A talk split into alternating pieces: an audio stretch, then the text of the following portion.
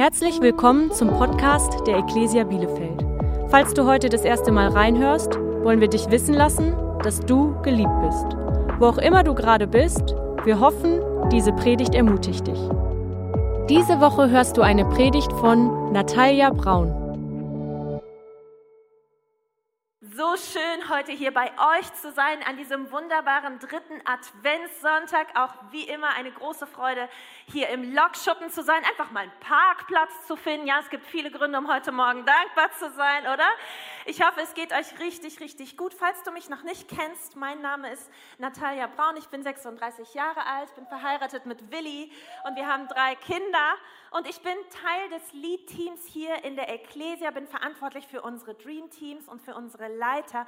Und ich möchte das an dieser Stelle nochmal sagen. Es ist mir eine riesige Ehre, mit euch gemeinsam Teil eines so großartigen Teams zu sein, das Gott gebraucht, um sein Königreich zu bauen und zu erweitern. Ich liebe das und wir haben das in der vergangenen Woche ganz, ganz kraftvoll gemerkt, dass Gott uns gebraucht, um sein Königreich zu erweitern. Falls du es noch nicht mitbekommen hast, wir befinden uns in der Vorbereitung für die Gründung eines Campuses in Paderborn. Falls du dich an dieser Stelle fragst, was ist ein Campus?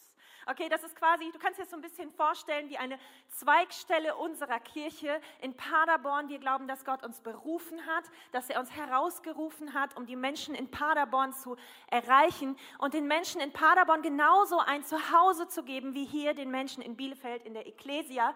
Und wir machen das immer so, wenn wir etwas Neues starten, dann starten wir es mit Gebet. Ja, das ist die absolut goldene Regel hier in der Ecclesia. Und wir haben uns gedacht, es wäre sehr, sehr gut, wenn wir in Paderborn eine Gebetswoche machen. Und wir wollen das machen vom 9. bis zum 13. Januar. Und wir hatten eine Idee und dachten, wir können es vielleicht hier in diesem Raum machen. Und dann haben sich unglaublich viele von euch gemeldet und haben gesagt, hey, ich wäre so gerne mit am Start und ich möchte mitkommen und die Vision und die Kultur der Ecclesia mittragen und hineinbringen nach Paderborn. Hey, und der Raum ist zu klein. Der Raum ist zu klein und das Gute ist, Gott ist so treu und so wunderbar und hat uns in dieser vergangenen Woche die Tür geöffnet in Paderborn und wir haben eine richtig tolle, große Location gefunden, in der unsere Gebetswoche stattfinden kann und freuen uns so sehr. Und du kannst gerne dazukommen. Du bist ganz herzlich eingeladen vom 9. bis zum 13. Januar mit uns gemeinsam in Paderborn, jeweils quasi parallel zu der Gebetswoche, die hier morgens stattfindet, abends um 19 Uhr im Welcome Hotel in Paderborn mit uns gemeinsam zu beten. Komm dazu, lade Leute ein. Vielleicht kennst du jemanden aus dem Kreis Paderborn. Wo sind die Paderborner heute? Yay, sehr gut. Gut, dass ihr da seid. Hammer. Sehr schön. Lade Leute ein und vielleicht hast du es auch aufs Herz bekommen, einfach dabei zu sein, wo du denkst, na ja, ich bin aus Bielefeld. Egal, der Herr ruft, wenn er rufen will, okay? Also komm dazu und sei, sei sehr, sehr gerne dabei. Und wir befinden uns gerade in unserer Predigtreihe Weihnachten in der Ecclesia und letzte Woche haben Peter und ich witzigerweise festgestellt, dass wir beide uns exakt genau den gleichen Text ausgesucht haben, über den wir sprechen wollten in dieser Predigtreihe. Und du kannst dir das vielleicht vorstellen, die Person, die als zweites dran ist, kommt richtig ins Schwitzen. Okay, die, äh, ich habe echt Sorge gehabt, dass es nichts mehr gibt, was ich noch sagen könnte zu diesem Text. Aber ich glaube, dass ich diesen Text heute noch mal ein kleines bisschen anders beleuchten darf und dich noch mal mit hineinnehmen darf in diesen Text. Wenn dir in den nächsten Minuten eine Menge bekannt vorkommt, dann liegt das daran, weil du das alles letzte Woche schon gehört hast. Okay?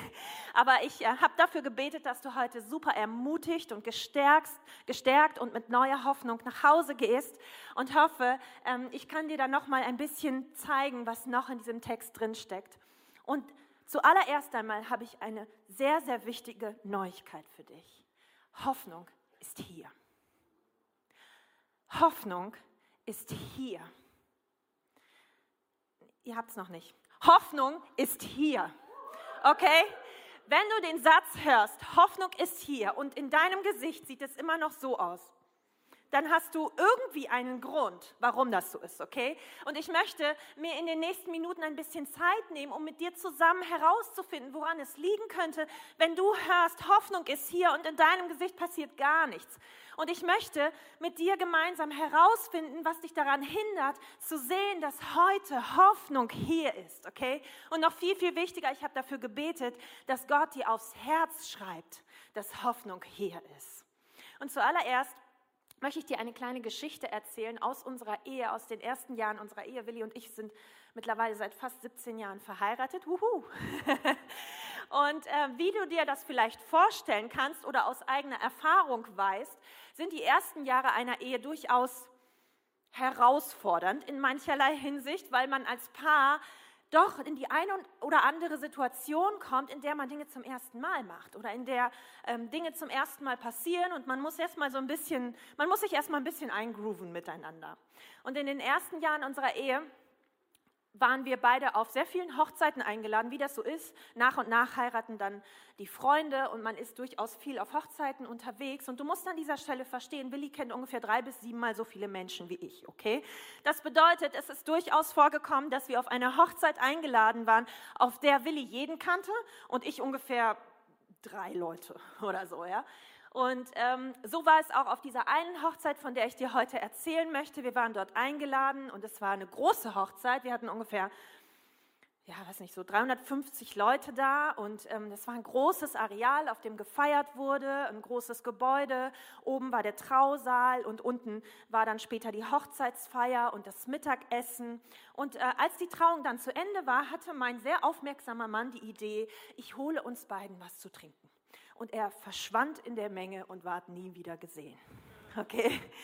Und ich wartete 10 Minuten und ich wartete 20 Minuten und ich wartete 30 Minuten und ich wurde langsam nervös und ich versuchte ihn anzurufen, er ging nicht ran und ich hangelte mich von Smalltalk zu Smalltalk und plötzlich sah ich einen Menschen auf mich zukommen. Ich weiß nicht, wie das bei dir in der Familie ist. Wahrscheinlich sind bei dir alle Verwandten sehr, sehr nett. Aber ich glaube, am Ende gibt es in jeder Familie so diese eine spezielle Tante. Und ich meine die Tante, natürlich zweiten Grades, ist klar. Die Tante, die, bei der so ein bisschen der Filter kaputt gegangen ist. Ne? Der Filter, der einen hilft, nicht alles zu sagen, was man so denkt. Okay? Und diese Tante kam jetzt auf mich zu und sie hatte ein mitleidiges Gesicht und sie sagte, ach Mensch, bist du alleine hier? Ach, ich habe es ja gewusst, ihr habt euch getrennt. Und ich sage, was? Äh, was? Und wie das so ist in solchen Situationen, man wünscht sich, man wäre unglaublich klug und schlagfertig und hätte total die gute Antwort parat, aber ich sag's dir, wie es ist. Ich war so schockiert und so perplex über dieses Gerücht, was da gerade entstanden ist, dass ich einfach nur zur Seite gegangen bin und super sauer war und noch ein letztes Mal versucht habe, Willi anzurufen. Und endlich ging er ran. Und du kannst dir vorstellen, mein Tonfall war jenseits von Gut und Böse. Und ich sagte, Schatz, wo bist du? Und er sagte, Schatz, ich bin auf der Hochzeit. Und ich sagte, ja, ich bin auch auf der Hochzeit, aber wo bist du? Und er sagte, ich bin bei den Getränken, da wo ich gesagt habe, dass ich sein werde. Und ich sagte, du bewegst dich jetzt nicht von der Stelle und ich komme jetzt zu dir. Okay, also all die jungen, jung verheirateten Männer, wenn ihr gerade zuhört, dann macht euch mal eine Notiz. Macht das nicht, okay? Lass deine Frau nicht alleine auf einer großen Feier, wo sie niemanden kennt, ganz besonders nicht, wenn gefährliche Gerüchtetanten unterwegs sind, okay? Aber warum ich dir diese Geschichte erzählt habe, ist, weil ich dir zeigen wollte, es ist durchaus möglich, dass du mit einer Person am selben Ort bist und ihr euch doch nicht trefft. Es ist durchaus möglich, dass du dich mit einer Person an diesem Ort verabredet hast und du findest sie nicht, weil du sie übersiehst oder weil du am falschen Platz nach ihr suchst. Es ist durchaus möglich, dass Hoffnung heute hier ist und trotzdem begegnet sie dir nicht. Und trotzdem hast du das Gefühl, das gilt nicht für dein Leben.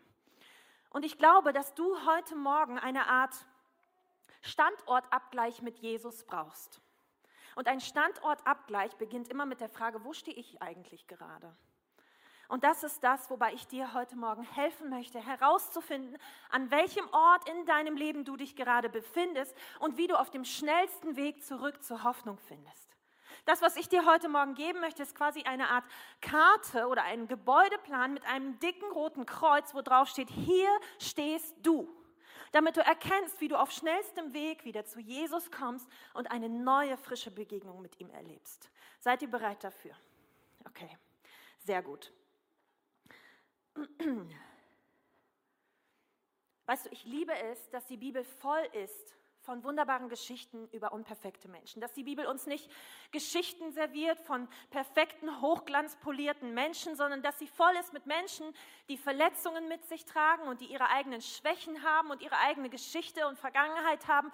Und mit diesem Schmerz und mit dieser Unperfektion kommen sie hinein in die Bibel und sie helfen uns dabei herauszufinden, was eigentlich unser Standort ist und was uns davon abhält, die Hoffnung für uns heute Morgen zu erkennen. Und ich möchte dich hineinnehmen in das Lukas Lukas-Evangelium in die Geschichte von vier Personen. Und all diese vier Personen haben genau das Gleiche gehört, was du heute gehört hast, nämlich dass Hoffnung hier ist. Und das war so ungefähr das Einzige, was diese vier Personen gemeinsam hatten. Ihnen allen war ein Engel begegnet, der ihnen gesagt hat, Hoffnung ist endlich hier. Aber sie alle standen in ihrem Leben an einem anderen Punkt, der ihnen nicht unbedingt hilfreich dabei war, zu erkennen, dass Hoffnung wirklich hier ist. Und ich möchte dich heute mit hineinnehmen in die Geschichte von Zacharias, von Elisabeth, von Josef und von Maria. Und der erste Standpunkt, an dem du dich heute Morgen befinden könntest und der es dir schwer machen wird zu erkennen, dass Hoffnung wirklich hier ist, ist der Standpunkt Enttäuschung. Und das ist die Geschichte von Zacharias. Enttäuschung. Und du hast das letzte Woche schon gehört, aber ich will dich trotzdem noch einmal ganz kurz mit hineinnehmen in die Geschichte von Zacharias. Wir lesen davon, dass Zacharias in den Augen Gottes ein sehr vorbildhaftes Leben geführt hat. Er war ein Priester, er diente im Tempel, er kannte alle Schriften, er kannte alle Verheißungen des Alten Testamentes, die Gott gegeben hatte. Und er hatte sich dafür entschieden, mit seiner Frau gemeinsam Gott an die erste Stelle zu stellen und ihm treu und ausdauernd zu dienen. Und er betete und er hoffte und er flehte und er wünschte sich diese eine Sache in seinem Leben so sehr, nämlich ein Baby. Aber die Jahre gingen ins Land und das Baby kam nicht. Und unter die Liebe zu Gott mischte sich bei Zacharias Enttäuschung. Und als der Engel zu Zacharias kommt und ihm erzählt, Hoffnung ist hier, da ist es kein Wunder, dass wir seine Antwort lesen, die dann nämlich heißt in Lukas 1, Vers 18, Zacharias fragte den Engel, wie kann ich sicher sein, dass das eintrifft, dass das wirklich geschehen wird?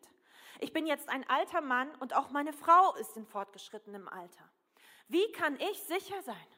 Weißt du, mit anderen Worten hat er hier gesagt, ich kenne die Verheißungen. Und ich habe mir all die Verse auf ein Post-it geschrieben und sie auf meinen Kühlschrank geklebt. Ich habe sie alle durchgebetet. Vielleicht hatte Zacharias auch irgendeine crazy Tante, die ihm vor 30 Jahren mal irgendein prophetisches Wort gegeben hat und gesagt hat, dass da ein Sohn kommen wird. Und all das ist auch nicht geschehen. Wie kann ich sicher sein, dass das jetzt eintrifft? Kein Wunder, dass Zacharias enttäuscht war. Und jetzt ist der Zug abgefahren. Jetzt sind Zacharias und Elisabeth alte Rosinen und sie sind fertig und sie haben abgeschlossen mit diesem Wunsch, der in ihrem Herzen war. Aber trotzdem ist da eine Bitterkeit in Zacharias geblieben. Und er denkt sich, weißt du, ausgerechnet der Priester, ausgerechnet der Mann, der sein Leben Gott geweiht hat, ist der, der kinderlos bleibt? Und vielleicht geht es dir heute Morgen genauso. Vielleicht wünschst du dir sogar genau das Gleiche, was Zacharias sich wünscht, ein Baby. Vielleicht wünschst du dir aber auch, dass endlich die Erfüllung all der Zusagen kommt, die Gott dir gegeben hat. Vielleicht sehnst du dich danach, dass der Plan Gottes sich in deinem Leben endlich entfaltet, dass die Dinge endlich eintreffen, die er dir versprochen hat. Und vielleicht hast du auch Verse an deinem Kühlschrank kleben und dieses Post-it ist schon ganz schön vergilbt und der Klebestreifen ist schon hart geworden und es wird nicht mehr lange halten an deinem Kühlschrank. Und du hast es geglaubt und du hast es durchgebetet und du hast für dich beten lassen aber die Jahre sind ins Land gezogen. Und Gott steht immer noch an der ersten Stelle in deinem Leben, ohne Frage, aber du stehst in der Gefahr, dass sich Bitterkeit darunter mischt und dass sich Enttäuschung in deinem Leben breit macht. Und dass Gedanken in dir hochsteigen, wie das gilt nicht für mich. Das gilt nicht für uns. Es ist zu spät. Und wir haben alles versucht, aber es hat nicht sollen sein. Und es ist es ist, wie es ist, wir müssen irgendwie weitermachen. Und wenn du solche Gedanken in deinem Leben hast, dann ist das ein sehr gefährlicher Moment in deinem Leben. Dann ist das wie eine Art Weggabelung in deinem Leben. Entweder es geht von dort aus immer weiter weg von der Hoffnung oder aber du kriegst die Kurve und du bewegst dich wieder zurück auf die Hoffnung zu. Aber wie kriegt man die Kurve? wenn man sich an so einem gefährlichen Ort in seinem Leben, in seiner Gedankenwelt befindet, wenn Enttäuschung und Resignation groß werden, weißt du, dann es, reicht es nicht, kleine Veränderungen durchzuführen. Ich meine, du kommst ja auch nicht in deine Küche und stellst fest, oh, es brennt und als nächstes nimmst du dir einen kleinen Löffel und versuchst diesen Brand irgendwie zu löschen. Weißt du, je gefährlicher eine Situation in deinem Leben ist, desto radikaler müssen die Schritte sein, die wir gehen. Und deshalb lesen wir davon, was als nächstes passiert in diesem Text. Das ist der Grund, warum es so radikal weitergeht in Lukas 1, Vers 19. Und das findest du nur auf der Folie heute. Da sagte der Engel, ich bin Gabriel. Ich habe meinen Platz in der Gegenwart Gottes. Er hat mich mit dieser frohen Botschaft zu dir gesandt. Weil du meinen Worten nicht geglaubt hast, wirst du nicht mehr sprechen können, bis das Kind geboren ist. Denn meine Worte werden sich erfüllen, wenn die Zeit gekommen ist. Und was hier auf den ersten Blick so ein bisschen aussieht wie eine Strafe, ist in Wahrheit extrem hilfreich. Und was du tun kannst, um auf dem schnellsten Weg vom Ort der Enttäuschung zurückzukommen zum Ort der Hoffnung ist, zensiere die Stimme des Unglaubens in deinem Leben. Zensiere die Stimme des Unglaubens in deinem Leben. Und das ist ein radikaler, radikaler Schritt. Aber weißt du, hier geht es auch nicht um Kleinigkeiten. Und ganz häufig ist es so, dass wir selbst unser größter Feind sind und dass die Stimme des Un Unglaubens in unserem eigenen Kopf die größte und die lauteste ist. Und dass da Gedanken hochsteigen wie ich bin zu alt oder ich bin zu jung oder ich bin nicht qualifiziert genug oder ich kann das nicht oder es ist zu spät oder der Moment ist vorbei oder meine Ehe ist nicht mehr zu retten oder meine Krankheit ist unheilbar. Und für manche von uns wird das bedeuten, dass du heute Morgen eine Entscheidung treffen musst. Du musst heute Morgen entscheiden, diese Stimme in dir, die dich gedanklich zerfleischt, die dich am lautesten fertig macht und die dich ständig an die Dinge erinnert, die gegen dein Wunder sprechen, auf stumm zu stellen. Und eigentlich ist das nicht nur ein radikaler letzter Schritt, der uns bleibt, sondern das sollte eine regelmäßig geübte Disziplin in unserem Leben sein. Ich zensiere mich selbst ständig. Ich denke ständig darüber nach, wo kommt jetzt auf einmal dieser Gedanke her? Wieso macht mich das auf einmal so fertig? Und weißt du, was mir dabei hilft, herauszufinden, was die Stimme des Unglaubens in meinem Leben ist? Das sind zwei Fragen. Die erste Frage, die du dir stellen kannst, ist es wahr oder ist es falsch? Ich gebe dir ein kleines Beispiel. Wenn du zum Beispiel 41 Jahre alt bist und du hast vier Kinder und du denkst, es ist zu spät, um noch etwas Neues zu lernen, das ist falsch. Das ist Quatsch. Du musst aufhören, das zu denken. Du hast einfach nur Angst, okay? Ich gebe dir noch ein Beispiel. Vielleicht ist dein Ehemann vor drei Monaten zu Hause ausgezogen und du denkst, es ist zu spät, um deine Ehe zu retten. Weißt du, das ist vielleicht wahr. Aber wenn du an den Punkt in deinem Leben kommst, wo du glaubst, dass etwas vielleicht wahr sein könnte, dann musst du dir eine zweite Frage stellen. Und die zweite Frage lautet, ist es wahr in menschlichen Augen oder ist es wahr in Gottes Augen? Ist es wahr in menschlichen Augen oder ist es wahr in Gottes Augen? Ich meine, in menschlichen Augen, menschlich betrachtet, war Zacharias und Elisabeth zu alt, um ein Kind zu bekommen. Natürlich waren sie zu alt, um ein Kind zu bekommen. Der Typ ist steinalt gewesen. Und Elisabeth war schon längst über die Wechseljahre hinaus. Ich meine, sie war schön und in Würde gealtert, aber sie war alt, okay? Aber wenn wir immer nur die menschliche Komponente betrachten, dann können wir auch nur auf menschliche Ergebnisse hoffen. Und deshalb musst du dich daran erinnern, wenn du zu dem Ergebnis kommst, dass etwas in menschlichen Augen vielleicht wahr ist, dann brauchst du vielleicht einfach nur die Erinnerung daran. Die Erinnerung daran, dass es niemals um menschliche Kraft ging. Die Erinnerung daran, dass es niemals um das ging, was du kannst. Ich meine, Zacharias konnte kein Baby machen. Er konnte versuchen, ein Baby zu zeugen, aber wenn Leben entsteht, dann ist es immer der Wille von Gott. Und eine Ehe genauso. Eine Ehe funktioniert nicht nur deshalb gut, weil sich zwei Menschen mal ordentlich zusammenreißen für 10, 20, 30 Jahre, sondern eine Ehe funktioniert unter der Gnade Gottes. Und das musst du heute Morgen für dich verstehen. Du brauchst die Erinnerung daran, ey, es geht nicht um menschliche Kraft. Und Gott ist alles möglich. Du musst heute Morgen die Entscheidung treffen, die Stimme des Unglaubens in deinem Leben zu zensieren, weil Hoffnung hier ist. Vielleicht geht es dir aber auch überhaupt nicht so wie Zacharias, sondern es geht dir wie Elisabeth. Weißt du, während Zacharias feststellen musste, dass es für ihn so schwierig war, die Hoffnung in seinem Leben zu sehen, weil er enttäuscht war, ging es Elisabeth ganz anders. Und Elisabeth befand sich an dem zweiten Standort, an dem du dich heute befinden kannst. Und das ist der Standort der Scham. Elisabeth befand sich am Standort der Scham. Und davon lesen wir in Lukas 1, Vers 24. Bald darauf wurde seine Frau Elisabeth schwanger. Die ersten fünf Monate verbrachte sie in völliger Zurückgezogenheit. Sie sagte, der Herr hat Großes an mir getan. Die Menschen verachteten mich, aber er hat mich gnädig angesehen und er hat meine Schande von mir genommen. Weißt du, Elisabeth hat richtig was durchgehabt. Weißt du, während sie sich sicher war, dass sie nichts falsch gemacht hatte und dass Gott sie nicht bestrafte, hatten ihre Nachbarn eine ganz andere Meinung dazu. Oh, da kommt die Unfruchtbare. Oh, da kommt die Frau des Priesters. Ich meine, für andere betet er, aber sich selbst kann er überhaupt nicht helfen. Ich wette, die haben ein übles Geheimnis, die haben eine richtig heftige Sünde in ihrem Leben, deshalb klappt das nicht. Weißt du, wir haben dich nicht zur Babyparty eingeladen, weil wir nicht wollten, dass da alte Wunden aufreißen, okay? Vielleicht kauft ihr euch einfach ein Haustier?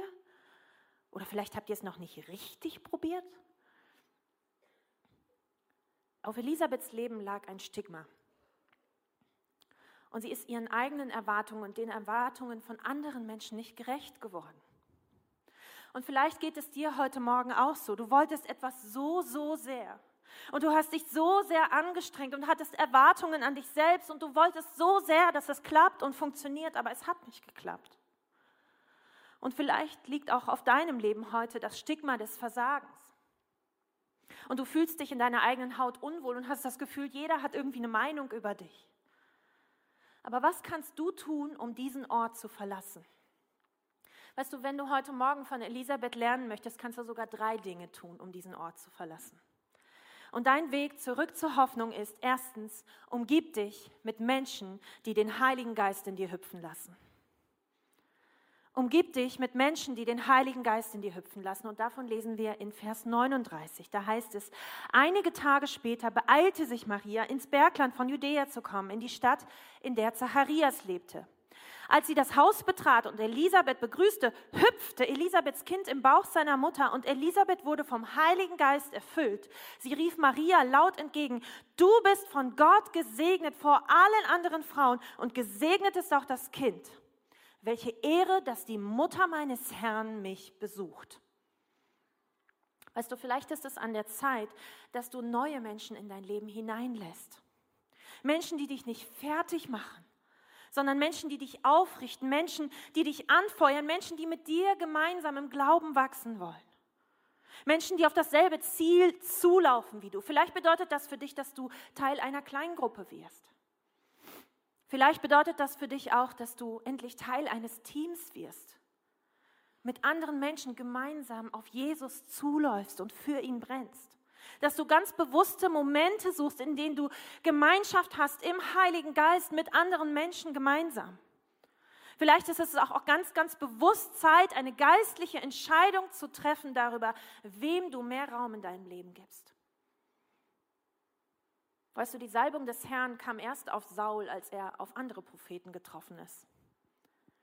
Und vielleicht ist es für dich Zeit, diese bewusste Entscheidung zu treffen und deine Position zu verändern. Und der zweite Schritt auf dem Weg zurück zur Hoffnung für Elisabeth war der folgende. Stelle klar, wer der Herr deines Lebens ist.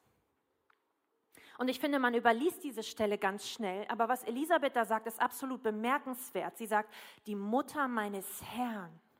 Und sie sagt das, obwohl sie Jesus noch gar nicht sehen kann. Und obwohl Maria Jesus wahrscheinlich noch nicht mal fühlen kann, weil wir lesen in der Bibel davon, dass Maria gerade im dritten Monat schwanger war.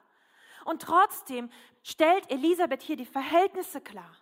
Und trotzdem, obwohl Elisabeth viel älter ist als Maria, Maria war eine junge Frau, ein junges Mädchen und Elisabeth war schon längst über ihre fruchtbaren Jahre hinaus, trotzdem stellt Elisabeth klar, das Kind in deinem Bauch ist mein Herr.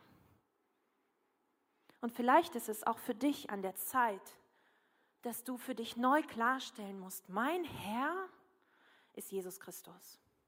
Vielleicht musst du ganz am Anfang anfangen und dich taufen lassen. und vor der ganzen Welt bekennen, dass Jesus dein Herr ist. Wir feiern unsere nächste Taufe am 22. Januar und du kannst dich jetzt schon anmelden. Melde dich an. Mach das klar. Starte nicht in das neue Jahr so, wie du in das alte Jahr gestartet bist.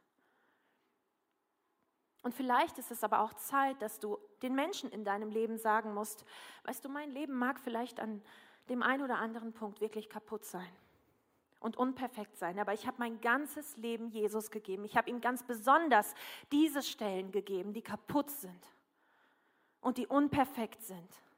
Und in der Vergangenheit habe ich Dinge nicht hinbekommen, aber jetzt wird er sich kümmern. Und ich stelle mich neu unter die Autorität von Jesus. Ich nehme ihn neu als Herrn meines Lebens an und er wird sich kümmern. Jesus ist deine Hoffnung und er wird sich kümmern. Vielleicht ist es nicht möglich, dass du die Dinge aus deiner eigenen Kraft reparierst, aber weißt du was? Jesus hat in Offenbarung 21, Vers 5 gesagt, siehe, ich mache alles neu. Und in 2. Korinther 12, Vers 9 hat er gesagt, meine Kraft ist gerade in den Schwachen mächtig. Und daran darfst du dich festhalten heute Morgen. Jesus ist dein Herr. Und das Dritte, was du von Elisabeth lernen kannst, ist, sei mutig. Sei mutig. Weißt du, Elisabeth verstand die Welt nicht mehr. Ihr Mann kommt von der Arbeit nach Hause und redet monatelang nicht mehr mit ihr. Und plötzlich ist sie auch noch schwanger. Und kein Wunder, als das Baby dann geboren ist, wäre die Versuchung groß gewesen, dem Druck der Familie standzugeben und das Kind so zu nennen, wie die crazy Tante das will. Aber stattdessen entscheidet sich Elisabeth dafür, mutig zu sein. Und davon lesen wir in Vers 59. Als das Kind acht Tage alt war, kamen die Verwandten und Freunde zur Beschneidungszeremonie, also die crazy Tante. Sie wollten den Jungen nach seinem Vater Zacharias nennen, aber Elisabeth sagte, nein, sein Name ist Johannes. Was? riefen sie aus, aber keiner in deiner Familie heißt so. Und sie wandten sich an den Vater des Kindes und befragten ihn mit Gesten. Und er ließ sich eine Streibtafel bringen und er schrieb zur Überraschung von allen, sein Name ist Johannes. Weißt du, in der Vergangenheit war es üblich, dem erstgeborenen Sohn den Namen des Vaters zu geben. Es gab ja damals noch keine Nachnamen oder so. Und je nachdem, wer dein Vater war, hast du Glück gehabt und das war so eine Art Markenzeichen. Ja, da kommen die Söhne des Zebedeus, weißt du, ne? Der hat es geschafft. Der hat zwei Boote und der verkauft Fisch. Der ist richtig erfolgreich. Ist ein bisschen so, als würde man heute sagen, da kommen die Oetker-Söhne. Weißt du Bescheid? Ja, aber Marie, äh, aber Elisabeth ist mutig und sie stellt sich gegen alle Konventionen und die Verwandten sagen, das hat vor dir noch niemand gemacht. Aber es ist ihr egal und sie ist gehorsam und sie gibt ihm den Namen Johannes und Johannes bedeutet, Gott ist gnädig. Und sie ehrt damit Gott. Mit anderen Worten, lass dich nicht dazu verleiten, das Wunder, das endlich von Gott gekommen ist, dann als dein eigenes auszugeben, wenn es endlich da ist. Weißt du, dieses Kind hat nicht Zacharias gemacht, sondern Gott. Zacharias hat dieses Kind gezeugt, aber Gott ist gnädig gewesen und hat ihm dieses Kind geschenkt. Und die Wunder in deinem Leben brauchen die Ehre Gottes. Und jemand, der Gott die Ehre gibt, ist niemals in einer schwachen Position. Jemand, der Gott die Ehre gibt, der braucht sich niemals zu schämen. Du kannst den Ort der Schande und der Scham in deinem Leben verlassen und zur Hoffnung zurückkehren, wenn du dich entscheidest, dich mit Menschen zu umgeben, die den Heiligen Geist in dir hüpfen lassen wenn du dich dafür entscheidest, Jesus sichtbar für die Welt als den Herrn deines Lebens auszurufen. Und wenn du mutig bist und gehorsam bist gegen alle Konventionen und Gott die Ehre gibst in deinem Leben. Vielleicht geht es dir aber auch so, wie es Josef ging und du befindest dich an dem Ort, an dem Josef sich befunden hat, als ihn die Nachricht erreichte, Hoffnung ist hier. Und der Standort, an dem Josef sich befunden hat, ist Kontrolle. Josef befand sich am Standort Kontrolle. Weißt du, Josef hatte alles so schön geplant. Er hat sich dieses schöne junge Mädchen klar gemacht Sie war Jungfrau und er hat sie gefragt, ob sie ihn heiraten möchte und sie hat ja gesagt. Und jetzt waren sie beide dabei, ihr tolles, wunderbares zukünftiges Leben zu planen. Und Josef hatte einen anständigen Beruf gelernt und er war dabei, ein kleines Häuschen zu bauen für die beiden. Sie würde seine Kinder bekommen, er würde sesshaft werden, er hat einen anständigen Ruf und einen anständigen Beruf, den er ausübt. Und dann kommt seine Verlobte um die Ecke und hat einen Babybauch. Klingt so ein bisschen wie der Cliffhanger von der spanischen Soap Opera. Und all seine Pläne und Träume flattern aus dem Fenster. Und vielleicht geht es dir heute auch so wie Josef. Und du planst gerne und du hast geplant und das war ein richtig guter Plan. Und dann kam Corona. Und dann kam die Trennung. Und dann kam die Absage. Und dann kam die Diagnose in dein Leben. Und dann ist alles anders gekommen, als du es dir gedacht und als du es dir ausgemalt hast. Und die Frage ist, was wirst du jetzt tun? Was wirst du jetzt tun? Wie lange wirst du deinen eigenen Plänen hinterher trauern? Wie lange willst du Schuldige suchen dafür, dass es nicht so gekommen ist, wie es hätte kommen sollen? Und wie lange wirst du dich darüber aufregen, dass ausgerechnet dann, wenn du einmal in ein Boot steigst, ein Sturm aufkommt? Weißt du, solange du auf den Sturm schaust, wirst du nicht die Hoffnung übers Wasser kommen sehen. Und unsere menschlichen Pläne sind immer unvollkommen, weil wir nie alle Informationen hatten. Ich dachte, ich gebe eine richtig tolle Gartenparty und dann hat es geregnet. Ich hatte nicht alle Informationen. Aber weißt du, wer alle Informationen hat? Gott. Und deshalb sind seine Pläne immer besser als unsere Pläne. Weißt du, was kannst du tun, um den Ort der Kontrolle in deinem Leben zu verlassen? Um wieder in Richtung Hoffnung zuzugehen? Josef, er bekommt Besuch von dem Engel. Und der Engel erzählt ihm, dass Hoffnung hier ist. Das lesen wir in Matthäus 1, Vers 19. Da heißt es, Josef, ihr Verlobter, war ein aufrechter Mann um sie nicht der öffentlichen Schande preiszugeben, beschloss er, die Verlobung in aller Stille zu lösen. Während er noch darüber nachdachte, erschien ihm im Traum ein Engel des Herrn und er sagte, Josef, Sohn Davids, zögere nicht, Maria zu heiraten, denn das Kind, das sie erwartet, ist vom Heiligen Geist. Sie wird einen Sohn zur Welt bringen und du sollst ihm den Namen Jesus geben, denn er wird sein Volk von allen Sünden befreien. All das geschieht, damit sich erfüllt, was Gott durch seinen Propheten angekündigt hat. Seht, die Jungfrau wird ein Kind erwarten. Sie wird einem Sohn das Leben schenken und er wird Immanuel genannt werden. Das heißt Gott mit uns. Und als Josef erwachte, tat er, was der Engel gesagt hatte. Er nahm Maria zur Frau. Weißt du, Hoffnung ist hier. Und das kann für dich heute Morgen bedeuten, dass deine Pläne komplett durchkreuzt werden. Und dass du dich genauso wie Josef weit außerhalb deiner Komfortzone bewegen musst. Das kann bedeuten, dass du eine ganz andere Rolle in der Geschichte spielen wirst, als du gedacht hast. Aber wenn du es schaffst, deine Pläne an die Seite zu legen und wenn du es schaffst zu glauben, was Gott in Jeremia 29, Vers 11 versprochen hat, da sagt er, denn ich weiß genau, welche Pläne ich für euch gefasst habe, spricht der Herr. Mein Plan ist euch Heil zu geben und kein Leid. Ich gebe euch Zukunft und Hoffnung. Dein Weg zurück zur Hoffnung heißt ganz einfach, gib die Kontrolle ab. Gib die Kontrolle an Gott. Und wenn du es schaffst, vom Sturm wegzusehen, hinzusehen auf die Hoffnung, die da kommt, dann beginnst du dich im Plan Gottes zu bewegen. Dann fängst du an, auf dem Wasser zu laufen und dann wirst du feststellen, dass du die Kontrolle nie haben wolltest.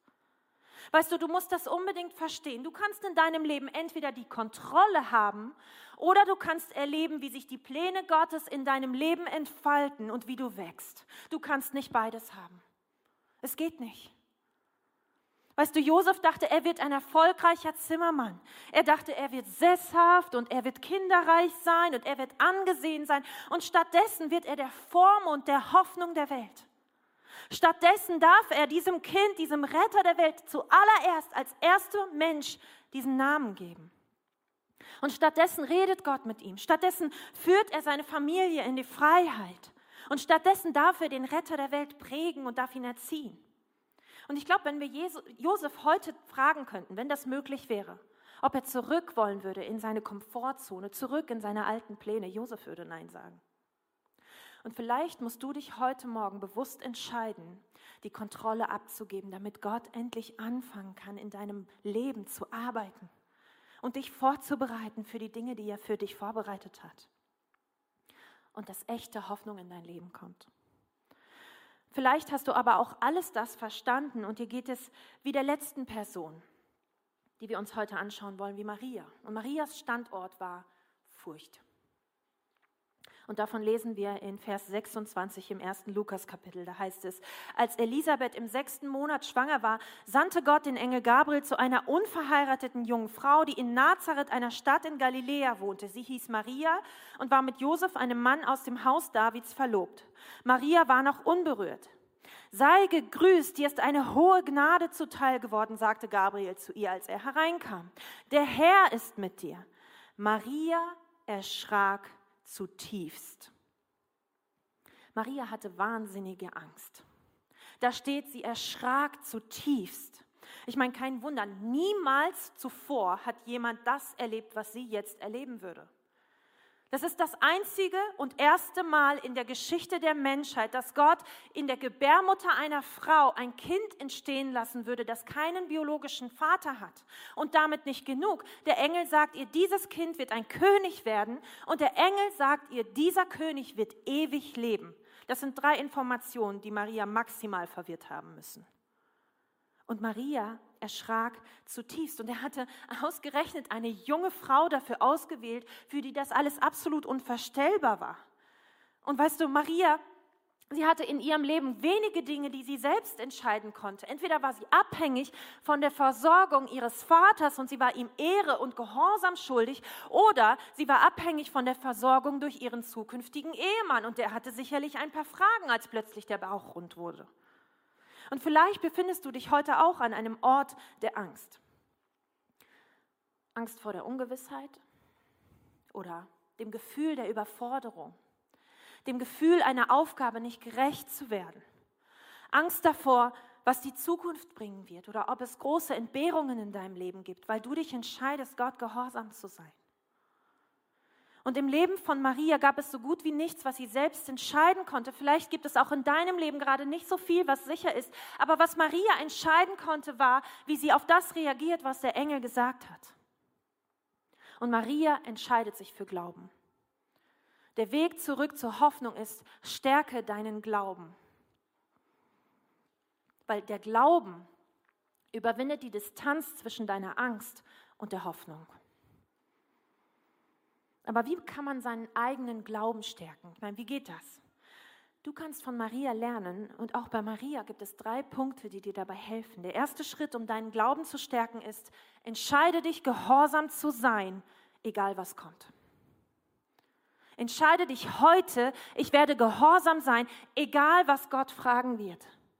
Egal was er sagen wird, ich werde Ja sagen. Und davon lesen wir in Vers 38. Ich will mich dem Herrn ganz zur Verfügung stellen, antwortete Maria. Alles soll so geschehen, wie du es mir gesagt hast. Und da weißt du, das ist der erste Schritt, das ist ein super wichtiger Schritt, aber wir lesen nicht an dieser Stelle, dass der Text sagt, und alle Angst wich von ihr. Steht da nicht. Deshalb ist es wichtig, was Maria als nächstes getan hat. Und das ist dein zweiter Schritt, den du gehen kannst. Wir lesen davon in Lukas 36. Da heißt es nämlich, sieh doch, das hat der Engel ihr vorher gesagt, deine Verwandte Elisabeth ist in ihrem hohen Alter noch schwanger geworden. Die Leute haben immer gesagt, sie sei unfruchtbar und nun ist sie bereits im sechsten Monat schwanger, denn bei Gott ist nichts unmöglich. Und wir lesen an einer anderen Stelle, dass Elisabeth sich in den ersten Monaten ihrer Schwangerschaft vollkommen zurückgezogen hat. Das bedeutet, zu diesem Zeitpunkt wusste noch niemand, dass Elisabeth schwanger war.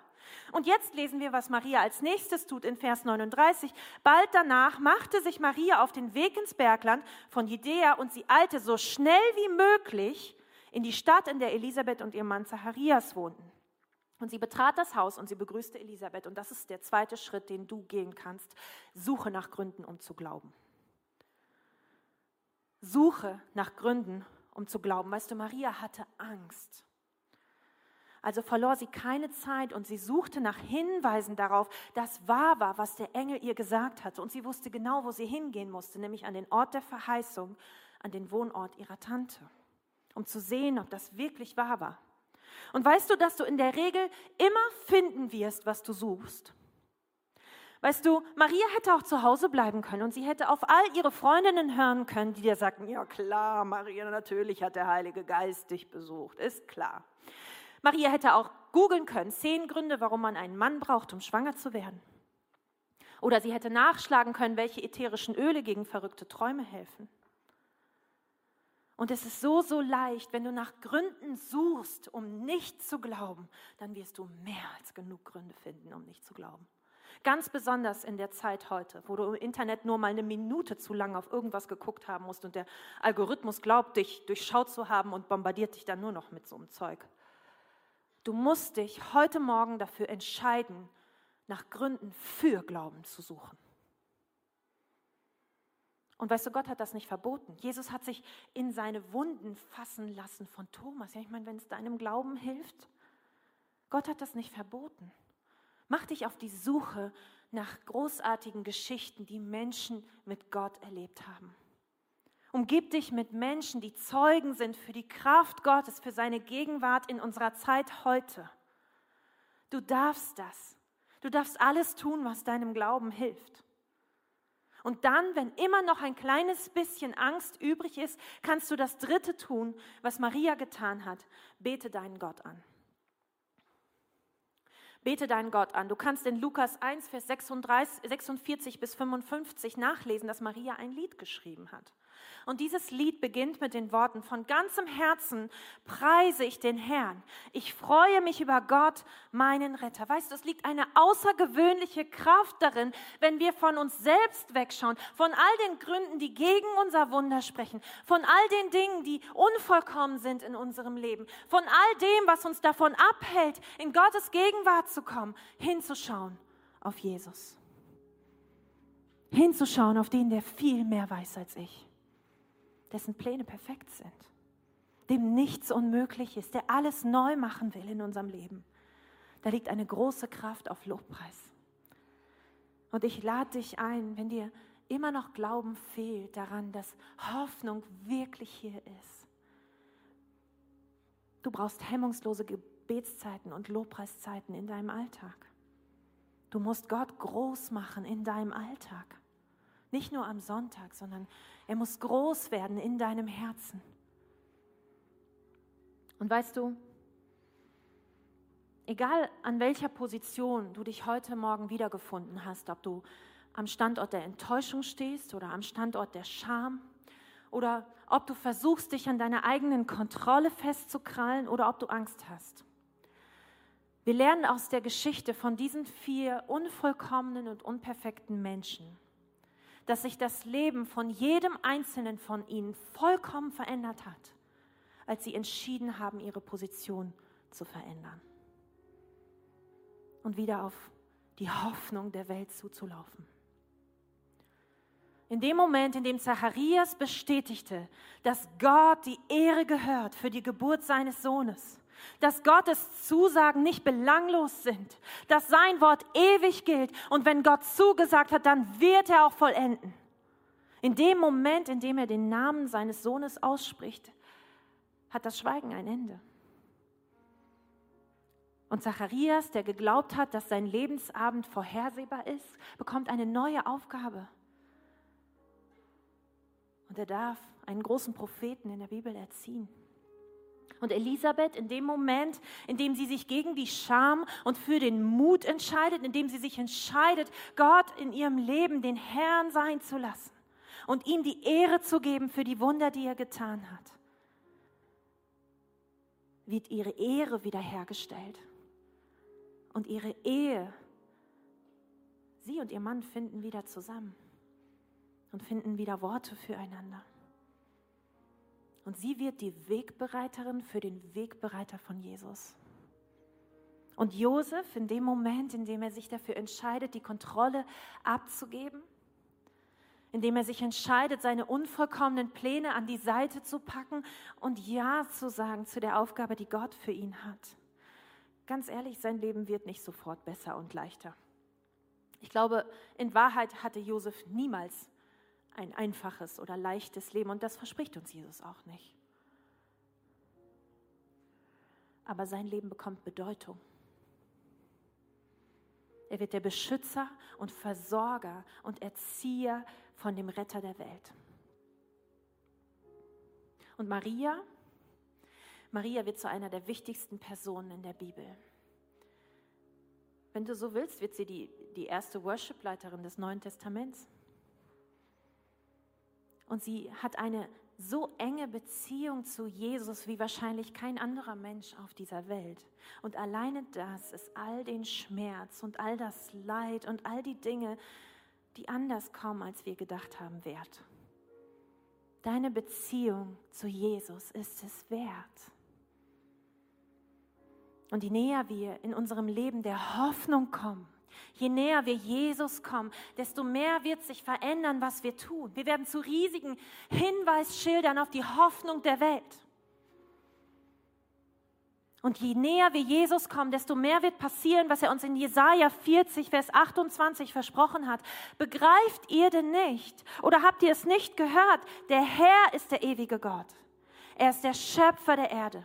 Auch die entferntesten Länder hat er gemacht. Er wird nicht müde noch kraftlos. Seine Weisheit ist unendlich tief. Den Erschöpften gibt er neue Kraft. Und die Schwachen macht er stark. Selbst junge Männer ermüden und werden kraftlos. Starke Männer stolpern und brechen zusammen. Aber alle, die ihre Hoffnung auf den Herrn setzen, bekommen neue Kraft. Sie sind wie Adler denen mächtige Schwingen wachsen. Sie gehen und sie werden nicht müde. Sie laufen und sie sind nicht erschöpft. Hoffnung ist hier. Und heute kommt Hoffnung zu dir persönlich. Jesus hat dich auserwählt, genau in deiner Schwachheit, weil er es liebt, in dir mächtig zu werden. Weil er es liebt, dir eine Hoffnung zu schenken, die völlig irrational ist, weil sie menschlich gesehen keinen Sinn macht. Jesus sieht dich, er kennt dein Leben und er kommt heute zu dir und sagt dir, Hoffnung ist endlich da. Und ich möchte an dieser Stelle für dich beten und lade dich ein, in eine Haltung des Gebets zu kommen deine Augen zuzumachen. Und Jesus, ich danke dir dafür, dass du endlich da bist Danke dir dafür, dass du heute hier in diesem Raum bist und dass Hoffnung groß wird.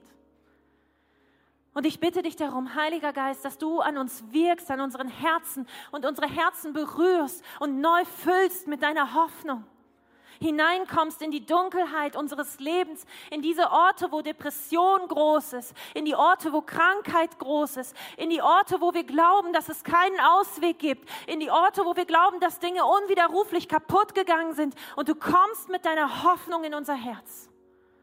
Ich bitte dich darum, dass du tust, was nur du tun kannst und den Schwachen neue Kraft gibst. Dass du uns die Augen öffnest dafür wie wunderbar es ist, mit dir zusammen zu sein und deinem Plan zu gehorchen. Und vielleicht bist du auch heute hier und es ist Zeit für dich, das allererste Mal diese Hoffnung in dein Leben hineinzulassen. Und ich kenne deine Umstände nicht, ich weiß nicht, wie dein Leben aussieht. Vielleicht ist dein Leben nach außen hin total super und perfekt und du führst eine tolle Ehe und hast tolle Kinder oder du bist Single und super erfolgreich. Vielleicht ist aber auch für alle Menschen offensichtlich und klar, dass dein Leben in Schutt und Asche liegt. Weißt du, egal wie dein Leben aussieht, ich kann dir heute an dieser Stelle mit absoluter Gewissheit sagen, wenn Jesus nicht der Herr deines Lebens ist, dann ist dein Leben ohne Hoffnung. Aber die gute Nachricht heute ist, Hoffnung ist hier.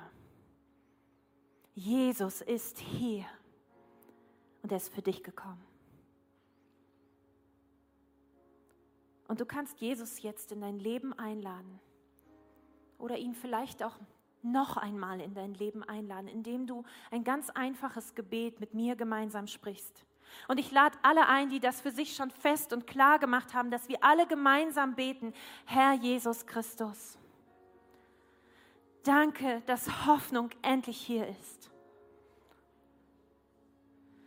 Ich nehme dein Geschenk an. Werde du der Retter meines Lebens, der König meines Herzens und mein Herr. Ich gebe dir alles, was mich von dir trennt. Und stattdessen nehme ich deine Hoffnung. Komm du mit deinem Heiligen Geist und mache alles in mir neu. In Jesu Namen, Amen. Lass uns mal denjenigen, die das heute für sich festgemacht haben, einen riesen Applaus geben.